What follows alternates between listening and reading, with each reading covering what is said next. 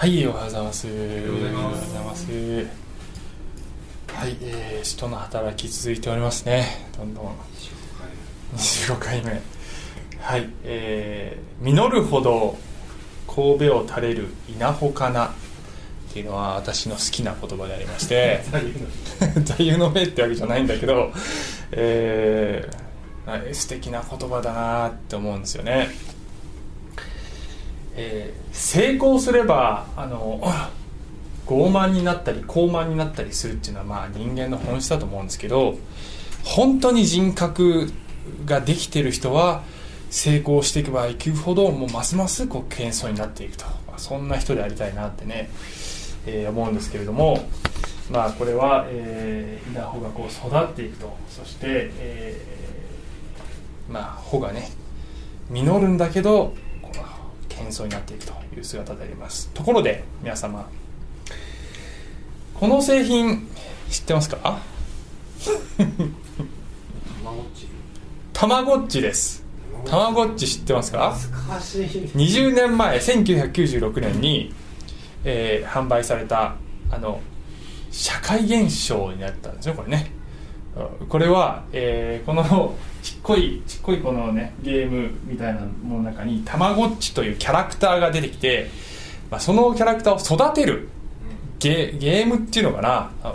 の育てる、まあ、ゲームなんでね。ゲーム、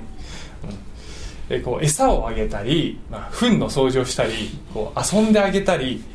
こう育てていくわけです。でねこれがもうねものすごい人気になってでこれあのちゃんとお世話をしないとなんだろうねこう不機嫌になったりするんだよね確かね。で、えー、お世話をしないとね死んじゃうんです最後ね。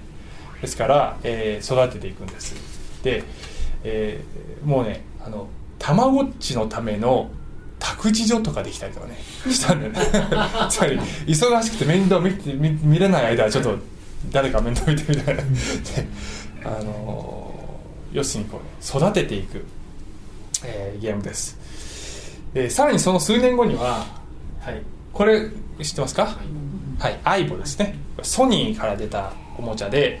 まあ、ペット型おもちゃでしてこれもですね、えー、遊んであげてるうちにいろいろね成長していくできることが増えていくというね、えー、ワンちゃんのロボットなんですよね。これは1999年に出てえーまあ、ソニーが売り出した時ね25万円で限定発売だったんだけどね確か3000台ぐらい最初に売ってねあのあっという間に完売して、えー、そしてまあどんどん売り出されていったわけですけども、まあ、そういうね結構画期的なおもちゃだったんですよねこれ。おもちゃの域を超えてるねて、えー、現代になると、ね、現代ではあの今どんな製品があるかというと例えばこんなね製品ですね。パルミっていう、えー、ちっこいロボットなんですけどね。これも、まあ、書いてある通りに共に成長するロボット。との新しい生活って言って、えー、これも、えー、やはりですね、えー、こう話しかけていってあげるとどんどん言葉を覚えていく、えー、感情も豊かになっていくっていうねそういうロボットなんですね。もうおもちゃのね域を超えてる感じがしますけどね。で、えー、こういったまあ、製品の、えーまあ、特徴はですね、何かを育てるということに喜びを見出す人間の、まあ、根本的なでも本能と言ってもいいかもしれない、えー、そこに喜びを見出す。楽しいと、ね、成長させることが楽しい、えー、成長を見ることが楽しいという人間の本質をうまく捉えた製品だと思いますね。でこういう、えー、まあおもちゃ会社なのかな？おもちゃ会社だったりロボットを作ったりする会社から教えてもらうまでもなく例えばね作物を育てている方は育っていくことに喜びを生み出していると思いますし、まあ、ペットを飼っていらっしゃる方同じだと思いますし教師の経験がある方はまあ、生徒がね、えー、成長していくのを見て、えー、嬉しいなっていう思い経験したことのある方もいらっしゃると思いますしそしてもちろんお子様がいる方はその子育ての中で、えー、我が子の成長を見て喜ぶっていう、え、ことをね、軽減されると思います。子供がいらっしゃる方はまあそうですけど子供がいない方でもこの誰かを成長させる、えー、その助けをするということ喜びを見出したことがあるということが大体の方は経験されるんじゃないかと思いますね、まあ、ちなみにうちの娘は今 2, 2歳ちょっとですけども、まあ、最近、えー、トイレでおしっこができるようになりましてもうできた時はね、まあ、お喜びでしたよねすごいよできたよと。うちの子は天才なんじゃないかなって。普通のことなんですけどもうね大喜び。すごいできるようになった。日々新しい言葉をどんどん覚えていく。すごいいつの間にこんな言葉を覚えたの？誰から学んだの？みたいな。お父さんもお母さんもこんなこと言ったことないのにって。一体誰からこんな？あの日々感動ですよねやっぱり。えー、で、えー、成長自ら成長しそして誰かの成長を助ける育成するということが喜びがあるということはなぜかというとこれは聖書によると神様が私たち人間を神の形に作っておられるからであります。で神様がそういう方なのでえ私たちもそういう本質を備えているんだと思います。神様は私たち人間が成長するえ特にまこの肉体の成長ももちろんそうなんですけどもえ神様との関係において私たちのこの霊性とか人格とか、えー、成長していくキリストに似たものになる、えー、信仰が成長していく姿を見て神様は大喜びされるお父さんなのであります。で、えー、神様は私たちの成長を見たいと願っている、ね、成長を見たいと願っている。今日の話はすみませんなんか特にこれいつからえー、今日のポイントは成長し成長させる喜びを知るということであります。自ら成長することを目指したいということとそして誰か他の人の成長を助けることができるんですというそこにね本当に素晴らしさがあるんですということを、えー、確認したいんですよね。誰かを成長させるというのは、まあ、いわばですねこの、え、クリスチャンの視点から言うと信仰の継承であるというふうにも言ってもいいかもしれない、えー、自ら持っている信仰を誰かに継承していく、まあ、親であれば当然子供に、えー、その信仰を継承していく、えー、親でなくてもですね、えー、この他の誰か若いクリスチャンとかクリスチャンになったばっかりの人とかあるいはえ実際に年齢が年下の本当にこれからまだまだ学んでいくクリスチャンに、えいろいろ教えていくことができる、えということをぜひ覚えていただきたい、え次の世代のクリスチャンを育てていくことに私たち一人一人が召されている。のであります。はい、えー、でですね、えー、話はこの使徒の働きの話は、え今このパウロという人がですね、え第一次宣教旅行というのを以前、えやってましたという話を以前して、えそして、えエルサレム会議という会議で、え信仰と恵みによってのみ人は救われるのだということが確認されましたという話をしましてさてそれが終わってからしばらくして今度またパウロという人が第2次伝道旅行に出ると第2次伝道力始まるんですね。もう懲りないね。どんだけ苦労してもどんだけ迫害やってもこの人はもう止まらない、ね、福音を伝えずにはいられない、ね、もうすごいですよ。で、えー、はいここに文明の域がありましてえー、第一次選挙旅行の時と同じようにここにアンテオケというですね違法人を中心として出来上がった大きなね教会がありますね。ここにこうエルセレムがありますね。ここにイスラエルがありますね、えー、でこここここの辺はまあシリア、えー、今でいうトルコがねこの辺が今でいうトルコ。でこっちにギリシャがありますね、はい、でアンテオケという教会から、まあ、パウロは使わされて前回はねバルナバさんという人と一緒に行ったんですが、えー、今回は揉め事があって、まあ、その話は以前したので割愛してますけども、えー、今度はね別の人を連れてね、えー、この選挙時代ですね。で、えー、この辺、はデルベルステライコニオムガラティア地方って言いまして、えー、第1回目の宣教旅行で行った地域なんですね。でここをけ、まあ、あの通ってこの後ずっとこう旅行していく話なんですけども今日はこの辺なんです。今日は、えー、パウルが以前行って宣教してそこでクリスチャンが生まれている教会が生まれていると、えー、そこにもう一度行ってこの励ましに行くんですけどデルベルステライコニオムという地域に行った時に誰と出会うかというとととと誰と出会うかというとテモテであります。テモテという人に出会うんですね。はいテモテ、うん、はい。じゃあちょっと読みますけども使徒の働きの16章1から5節ですね。それからパウロはデルベにに次いでルステラに行ったと、まあ、先ほどの地域です。そこにテモテという弟子がいた。信者であるユダヤ人ユダヤ夫人の子でギリシャ人を父父としていたがルステラとイコニオムとの兄弟たちの間で評判の良い人であったと。でおそらくはですねこの、えー、信者であるユダヤ夫人の子って書いてますからこれは、えー、1回目の宣教旅行の時にイエス・キリストを信じてクリスチャンになった人が、えー、この子供をあのですね子供に信仰継承していったということです。でお父さんはギリシャ人だったのでお父さんが信者だったかどうかはちょっと書いてないんですよね。で、えー、3節見るとこのパウロ、はい、パウロはこのテモテを連れて行きたかったと。宣教旅行の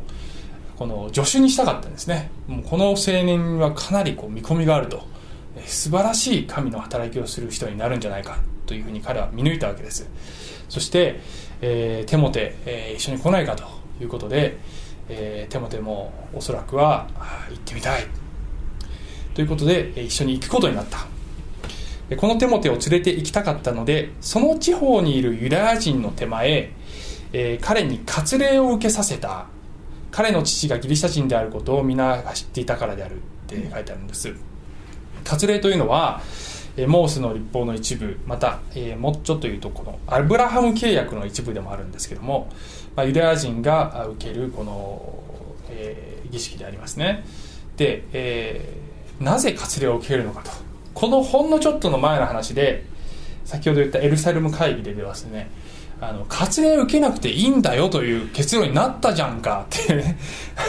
その結論のすぐ後でなんでこんなことさせるねんっていうふうに思っちゃうんですけど、えー、これはですねあの救いのためにそうせねばならないとかいうことではなくて、まあ、パウロの宣教の中ではですね、まあ、違法人に宣教していくんだけどもどの町に行ってもまずユダヤ人の街道に入るんですね。でユダヤ人にまず宣教するんです。その町々で。でその次にユダヤ人に宣教するっていうそういう順番があるんですね。でユダヤ人っていうのはやっぱり、えー、この割礼というものをまずこのイエス・キリストを信じる前その前段階でそれを大切にしているので文化としてもすでに大切にしているので、えー、まずユダヤ人に心を開いてもらうためには、えー、私は割礼を受けてますっていうところから入らないとそもそも福音に耳を傾けてもらうことさえ難しいのでありますね。でそういった感情面に配慮してえーまあ、ちょっとね大人になってから受けるの大変だけども、えー、割礼を受けていった方が絶対にこの宣教する上で入りが良いということだったのだと、え、考えられます。で、えー、彼の、えー、すみません4節。さて彼らは町々を巡回してエルサレムの使徒たちと長老たちが決めた規定を守らせようと人々にそれを伝えたと。これはそのエルサレム会議でえー、違法人の方々どうぞこのことはいくつか守ってくださいというですね。血あの締め殺した動物の血を食べないとかそういう4つぐらいの規定があるんですけどもあのユダヤ人と違法人が一緒に教会を形成していく上でどうかこの文化的な面配慮してくださいという、えー、お願いがありました。それをこう伝えていったということです、まあ、とと同時に、えー、救いはこの行いによらないということもモーセの立法によらないということもまた伝えてねいったんだと思います。5節。こうして諸教会はその信仰を強められ日ごとに人数を増していったと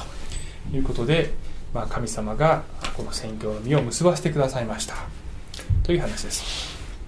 さあこのテモテという人は、えー、この後ずっとですねパウロに随行していきますね。で第2次伝道旅行でもそしてこの後にね第3次伝統旅行っていうのもあるんですけどその時にもやっぱり助手を務めるんです。で、えー、後にパウロの代理人としてこのマケドニア地方っていうこのこうギリシャの方向にあるねもヨーロッパの方にある、えー、その教会をこう任される、まあ、いわば牧会者になっていくんですよね、えー、頼んだよテモテということで、えー、牧会者になっていく。そしてパウロがですね聖書の中で後で手紙をいろんな教会に書いてるんですけどもいわゆるパウロ書簡というものがいくつもあるんですがそのうちの6つの書簡ではテモテが共同執筆者として名前を連ねてるんですよね。つまりパウロの最大の援助者になったっていうことですね、まあ、パウロの弟子です。弟子です。で、えー、聖書の後ろの方にはですねテモテへの手紙っていうのもあるんですね。えこれはパウロが、え牧会をしているテモテに書いた、ねえアドバイスの手紙であります。でそれが第1テモテ第2テモテとあるんですが、えそこを見るとねこのテモテの背景がちょっと分かってくるんですね、えこれパウロがテモテに書いた手紙ですけども私はあなたの純粋な信仰を思い起こしていますそのような信仰は最初あなたの祖母ロイスとあなたの母ユニケのうちに、えー、宿ったものですがそれがあなたのうちにも宿っていることを私は確信しています、まあ、つまり、えー、先ほども言いましたようにあの親から信仰を継承してい、えー、ったということです。で、えー、まああのー、何を隠そう、まあ、隠そうっていうか別に隠すことじゃないんですけど 私も母が、えー、私が小さい頃に、ですね、えー、教会に行くようになってクリスチャンになってそれをが原因原因じゃないそれそのおかげで、えーまあ、私もですね教会に通うようになりまして、えーまあ、今に至っているわけですから、えー、いわば母から信仰を受け継いだという意味で、まあ、お母様に感謝しているわけであります。ありがとうございますお母さん。はい。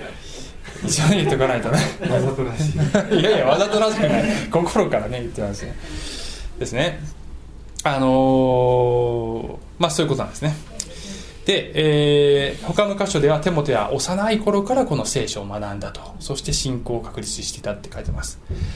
で,、えー、で別のテモテの手紙の中ではテモテの第一テモテの最初の部分で、まあ、いつもテパウロが挨拶の文明を書くんですけどねこういうふうに私たちの救い主なる神と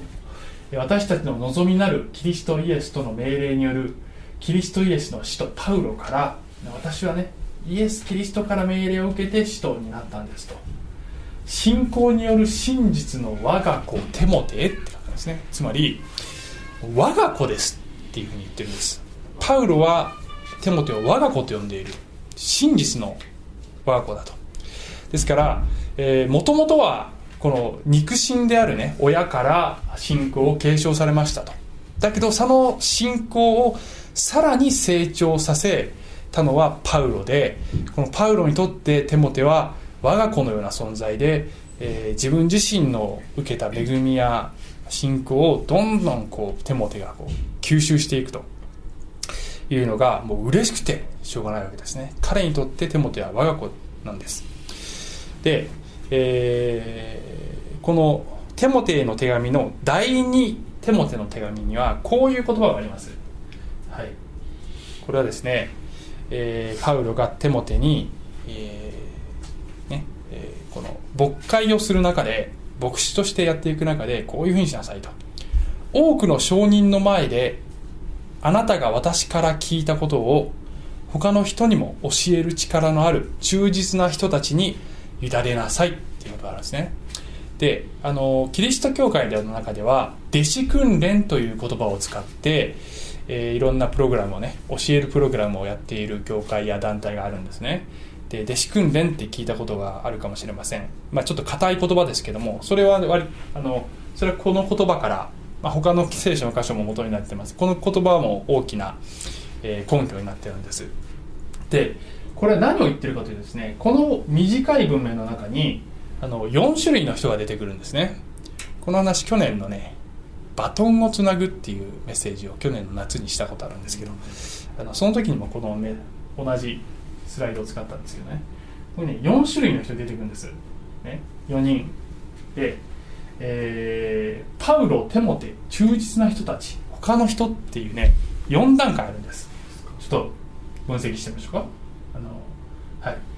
多くの証人の前であなあなたっていうのはちょっと私が括弧で入れましたけど意味として入ってますからね。私からとか私ってのはパウロですよね。私から、えあなたが聞いたとテモテが聞いたと。で3番。そのことを次の忠実な人たちに委ねなさいって言うんですね。でこの忠実な人たちというのはさらに他の人にも教える力のある忠実な人たちなんですよ。わかりました？つまり、えー、パウロがテモテに伝えました。テモテはその次に伝えてください。その次に伝える人はさらにその次に伝えられるような人たちにしっかり指導しなさいということで、えー、このねバトンがたずっとこうねつながっていくことを想定している、えー、そのように教えていきなさい。っていうふうにあの手も手に指導するんですね。で、まあ、これがいわば弟子訓練でありまして、えー、単にこの誰かに福音を伝えてその人が、まあ、クリスチャになりました。ああよかったね。で終わりではないんですよと。その人が成長していくことを助けていく。そして、えー、さらにその人が次に伝えることができるような人に、えー、なれるよう助けていくっていうそういうですねこう使命を私たちクリスチャンあるいは教会というものはあの与えられているっていうことなんですね。こういうふうに言うとねちょっとねこうああなんか重たい話になってきたって思ってる方 いるかもしれないですけどもこれがいかにエキサイティングなことかということをちょっと理解していただいただきたいんですけどね。あの人の成長を助けることというのは、えー、素晴らしいことです、えー人の成長を助けること誰かを育成すること、えー、によって誰が一番成長するかっていうと自分が一番成長するんですねこれね、はい、自分が一番成長します、えー、私ここであのメッセージさせていただいてますけどもあの皆さんには申し訳ないですけど皆さんより私の方が得してます。はい。あの自分自身が皆様にどう聖書を伝えたらいいだろうっていうことを模索していく中で自分で発見があるでしょ？そうするとあので皆さんにこういうふうにクリスチャン生活を送りましょうねみたいなことを言ったら私もそうしないといけないでしょ？だからね私一番成長させていただいてるんですね。で皆さんが誰かの成長を助けたいなって思ってそうするときに一番成長するの皆さんなんですね。自分自身なんです。あの娘ができてしばらくした時に、まあ、あるカトリックのですね、えー、宣教師の人と話をした時に、まあ、うち娘ができてねなんていう話をですねこう、えー、したらその方がですね、こういうふうに言ったんですね、えー、その子はあなたあなたになんて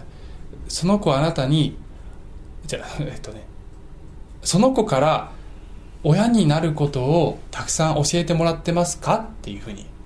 その人は言ったんです、ね、あの親になることを子供は教えてくれていると。ですよっていうことを教えてくれたんですね私ね。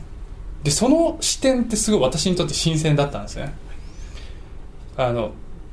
親が子供を教えるんだけどでも親は子供から教えてもらってるんですね。親になるということを。で、えー、つまり子供は先生なんです。最大の先生なんです、えー、あるいは先生にとっての例えば学校で先生をしている教師をしている人。教師をしている人にとっての最大の先生は生徒なんですよね。生徒に教えることで先生は一番学んでいるんじゃないでしょうか、えー、なので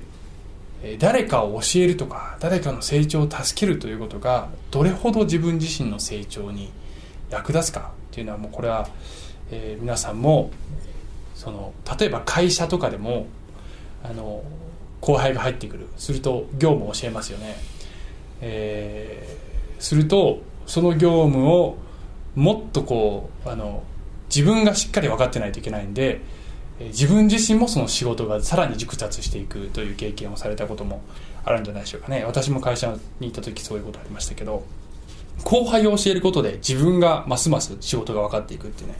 ことありますね。で、えー、第2テモテまたテモテへの手紙ですけどもね。パウロはこういうふうに言います私が行くまで聖書の朗読と勧めと教えとに専念しなさい。長老長老たちによる暗視を受けた時予言によって与えられたあなたのうちにある聖書のあ精霊の賜物を軽んじてはいけません。これらの務めに心を砕きしっかりやりなさい。そうすればあなたの進歩は全ての人に明らかになるでしょう。自分自身にも教えることにもよく気をつけなさい。あくまでそれを続けなさい。そうすれば自分自身をもまたあなたの教えをもを聞く人たちをも救うことになります。っていう意味ですね、えー、教えることで自分も人も、えー、成長することができますよということがここに含まれているわけです。あなたの中には精霊の賜物が宿ってますよと、えー、精霊が与えられまた精霊によって与えられている賜物があるんですよ。というふうに言ってるでそれをあの軽んじてはいけない。えー、皆さん一人一人聖霊を受けている方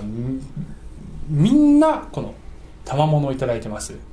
えー、神様の働きをするためにこう役立つこの力をそれぞれタイプは違うんですけど何かしら必ず与えられてるんです。聖書によるとね。でそれを働かせなさい。役立たせなさいっていううに、まあ、パウロは言ってますね。でこういうふうに言うとねまあ人によってはいやまあこんな人を教えるなんてちょっと自分自身がまだまだだからって思われる方もいらっしゃるかもしれませんが、えーまあ、先ほど会社の例を出しましたけどもあの会社に入って1年経つともう次に入ってくる新人を教えなきゃいけないんですよね。大体の会社では、うん、あの2年目の人が1年目の人を教えるんですね。あるいは高校とかで部活をやってると、まあ、私バドミントン部でしたけど2年生になったらもう1年生を指導しなきゃいけないんですね。ホテルの仕事やってた時ももう2年目になったら次の人、ね、後輩を教えなきゃいけない、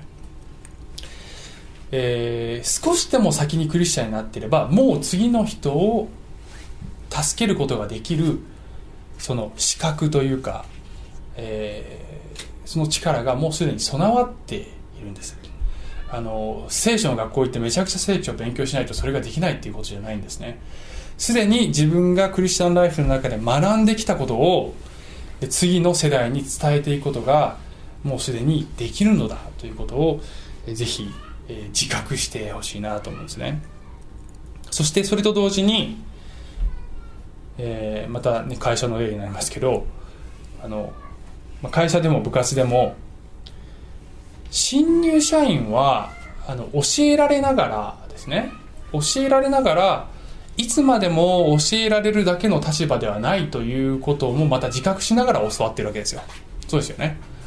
自分もやがて人を教えなきゃいけない立場になるんだなっていうことを自覚しながら教えてもらってるじゃないですか。つまりあのクリスチャンも先ほどの4つの人の、えっと、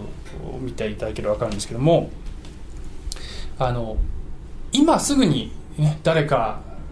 をこう教えるというそういうチャンスがあまりこう見当たらないなっていう方もいらっしゃるかもしれませんがぜひともそういう可能性将来の可能性のために祈りまたそういう気持ちでこ自分自身も学んでいくっていうことをあのお勧めしたいんですね。あのやがて私も今じゃないかもしれない。今すぐでもできると思うんですけどでもあのまだなって思う方はやがて私も誰かを、えー、助けることができると。その助けるやり方はいろんなパターンいろんな方法があると思いますね。なんか硬い弟子訓練みたいな形もあるかもしれないけどもっとこう自然に誰かとこうお付き合いしながら、えー、信仰の歩みというものをその方に見せていくっていうもっと自然な形でのその育成の仕方っていうのもあると思うし、えー、それが教会の人かもしれない教会の外のお友達かもしれない家族かもしれない、えー、この誰かは分からないけども誰かの成長を私も助けることができるしまた将来さらに助けていくことができる。そういう気持ちで自分も成長していこうというふうにぜひ考えてほしいなと思うんです。あのアルゼンチンにあるルハン動物園というのはですね、えー、世界一危険な動物園と言われてまして、えー、この動物園は、普通に来館した人が猛獣と触れ合うことができる動物園なんです。普通に虎とかライオンとかとね隣にこうね触ったり写真撮ったりできるんですね。で事故は起こらないのかっていうと、まあ、動物園に言わせると事故は起こったことがないっていう、まあ、本当かどうか分かんないけど 起こったことはないっていう言う言うんですね。でなぜ猛獣が、えー、人に危害を加えないように育てることができたのかというとできるのかというと、えー、このねあの猛獣をね、えー、犬に育てさせるんですね、犬がこの虎の音虎の親役なんです、うん、で犬っていうのは人間に従順なんですね。で人間に従順な犬の姿を見てこの猛獣も人間に従順に育つんですね。あの自分の子供とかねもう手に負えない子供を猛獣のように感じたことありません？うちは時々ありますよ。もうスーパーとかでわあもう手に負えない。そう。そうそうそう。なので、まあ、要するにですね子供を育てる時も親が例えば子供親が子供を育てる時に親が神様に従順であるという姿を見て子供は神様への従順を学ぶんですね。で親じゃなくても親とこの関係じゃなくても、えー、誰かの信仰の成長のお手伝いをしたいという時に最も大切なことは聖書のこの説明をすごく一生懸命することももちろん大切だと思いますね、えー、それも大切だと思う。だけど、えー、すごく大切なことは自分自身の神様との関係。私自分が神様に従順に従って歩んでいるその信仰の生き様を、えー、その人に見てもらうということがもしかしたら最大のその人に対するこの教育になるんじゃないですかね、えー、神様に対する従順の姿。で従順という言葉とかあるいは時々私あのえー、今年の初めにはね忠誠という言葉を使ったことあるいは時々あの聖書ではね私たちはキリストのしもべであるとかねこういう言葉従順とか忠誠とかしもべとかね聖書によく出てくる言葉です。なんか世の中的にはこういう言葉ってあんまりこういいイメージがなくてなんか弱っちいなっていうねそういうイメージあるかもしれないですね。なんかこうあの権力に負けてるみたいな。でもねそうじゃないんですね。従順忠誠そして使えるということはこれは本当に強い人にしかできないんですねこれね、えー、偉大な権威の前にこの謙遜になるということは真に強い人にしかできない。自分が神様だとできない。自分が中心だとできない。実るほど神戸を垂れる稲穂かなっていうのね。あのこれは強い人にしかできないですね、えー、謙遜になる。ある意味では謙遜でないと本当の意味で人を教えることはできないんじゃないかなと思います。これはあの今ここに立ちながら僕本当自分に言わなきゃいけないことなんですけど謙遜じゃないと本当の意味で人を教えることはできないんじゃないかなと思う。神の前に謙遜であり従順であり従う心を持っている。それこそがその生き様こそがえー、別の誰かに大きな影響を与えていくんじゃないでしょうかね。そしてそのモデルは私たちにとってのモデルはいつも最大のモデルはイエス・キリストであります。ローマ人への手紙。すなわちちょうど一人の人の不従順によって多くの人が罪人とされたのと同様に一人の従順によって多くの人が義人とされるのです、えー、最初のこの不従順の一人の人っていうのはこれはアダムのことですね。アダムが、えー、最初不従順でした。多くの人が罪人になってしまいました、えー、しかし聖書では第2のアダムと呼ばれてるんですがイエス・キリストという別のもう一人のこの従順。このイエス・キリストは父なる神の前で十字架というねその苦難にも従順に従ったというふうに書いてあるんですけどもこのイエス・キリストの父なる神への従順を通して今度は多くの人が、え、義人とされるんですよ。イエス・キリストが従順を示してくれた信仰の模範を示してくれたからまた私たちもこのですね神への従順を学ぶ。そして私たちが神への従順イエス・キリストへの従順を実践する時にまた別の人もそのことを学んでいく。というふうにしてこの教会あるいはこのクリスチャンの交わりというものは全体が成長していくことができるんじゃないでしょうか。えー、エペソビトへの手紙これは、まあ、パウロがですね 教会というところにはいろんな賜物、ね、教師や牧師やいろんな役割がありますよねと、まあ、それぞれの役割が与えられているのには理由があるんですよというそういう文脈で語っていることですけどもそれは私たちがもはや子供ではなくて人の悪巧みや人を欺く悪賢い策略により教えの風に吹き回されたり、ね、世の中にいろんな教えがあると。おかしな教えあの嘘の教えもたくさんある。そういったものにも吹き回されてあのたりたりしないと。しっかりと真理に立つと。波にもてあそばされもてあそばれたりすることがなくむしろ愛を持って真理を語りあらゆる点において成長し頭なるキリストに達することができるためなのです、えー、自分が成長し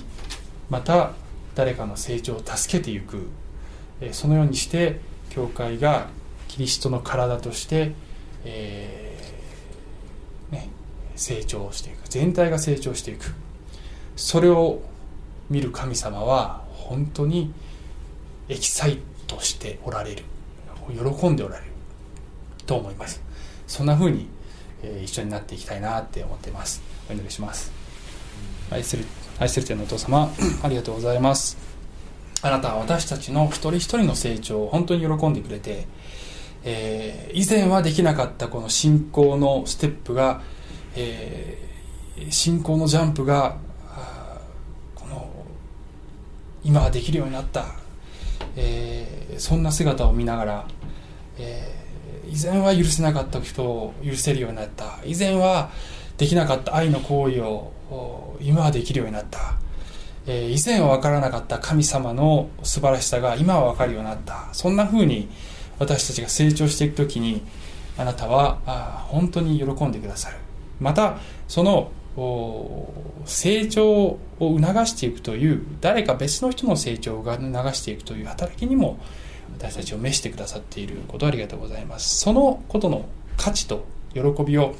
えー、一人一人が体験していくことができますようにまたそういうチャンスを